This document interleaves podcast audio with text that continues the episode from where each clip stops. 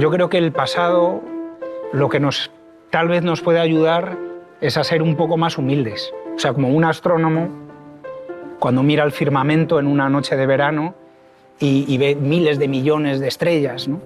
y, y, concluye, no somos nadie, somos un granito en una playa gigantesca. ¿no? Pues lo mismo, los que estudiamos el pasado, pues da un poco esa sensación. ¿no? Ha evolucionado la tecnología, cambia la moda, pero la esencia del ser humano no ha cambiado. Los mismos anhelos, las mismas necesidades, los mismos miedos. Y hay muchas veces que uno, eh, digamos, como usa como modelos personajes de su entorno, ¿no? pero en el pasado encontramos eh, vidas ejemplares y personajes realmente que te dejan boquiabierto. Tú dices, nosotros tenemos ordenadores, nos quejamos cuando el Photoshop no nos funciona bien, y es que ellos con nada realmente lo que hacían. La escritura jeroglífica, la lengua egipcia, se descifró a principios del siglo XIX eh, por un francés que se llamaba Champollion, y, y, Champollion descifra los jeroglíficos precisamente gracias a la existencia de un documento trilingüe, que es la piedra de Rosetta, que como por aquel entonces, a principios del siglo II a.C., Egipto era, era un, un lugar multicultural, eh, donde convivían egipcios, pero también griegos, macedonios, etc. Y las lenguas también.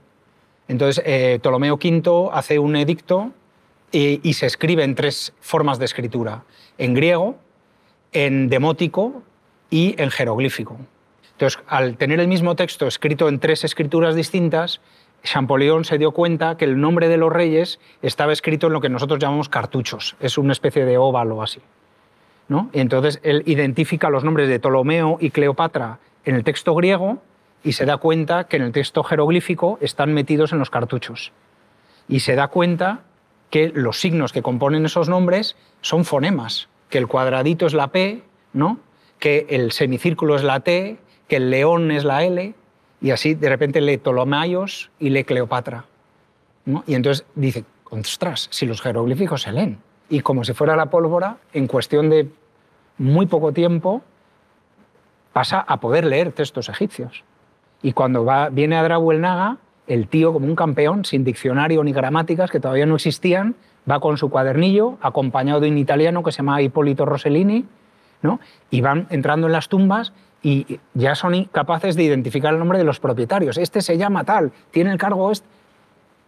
El diccionario que nosotros usamos, jeroglífico alemán, está escrito a mano y son varios tomos. Esas personas realmente son admirables. Eso también eh, pasa cuando estudias Egipto, ¿no? porque cuando dices, ¿cómo se construyeron las pirámides? La tecnología, las herramientas que tenían. Es que en realidad eh, con, herramientas básicas se pueden hacer grandes cosas. A veces nosotros confiamos demasiado en la tecnología y le damos demasiado valor. En realidad es el espíritu humano y nuestra fuerza de voluntad y nuestra capacidad de trabajo lo que consigue grandes obras. La tecnología, bien, ayuda un poco, pero en realidad el mérito está dentro de nosotros. ¿no?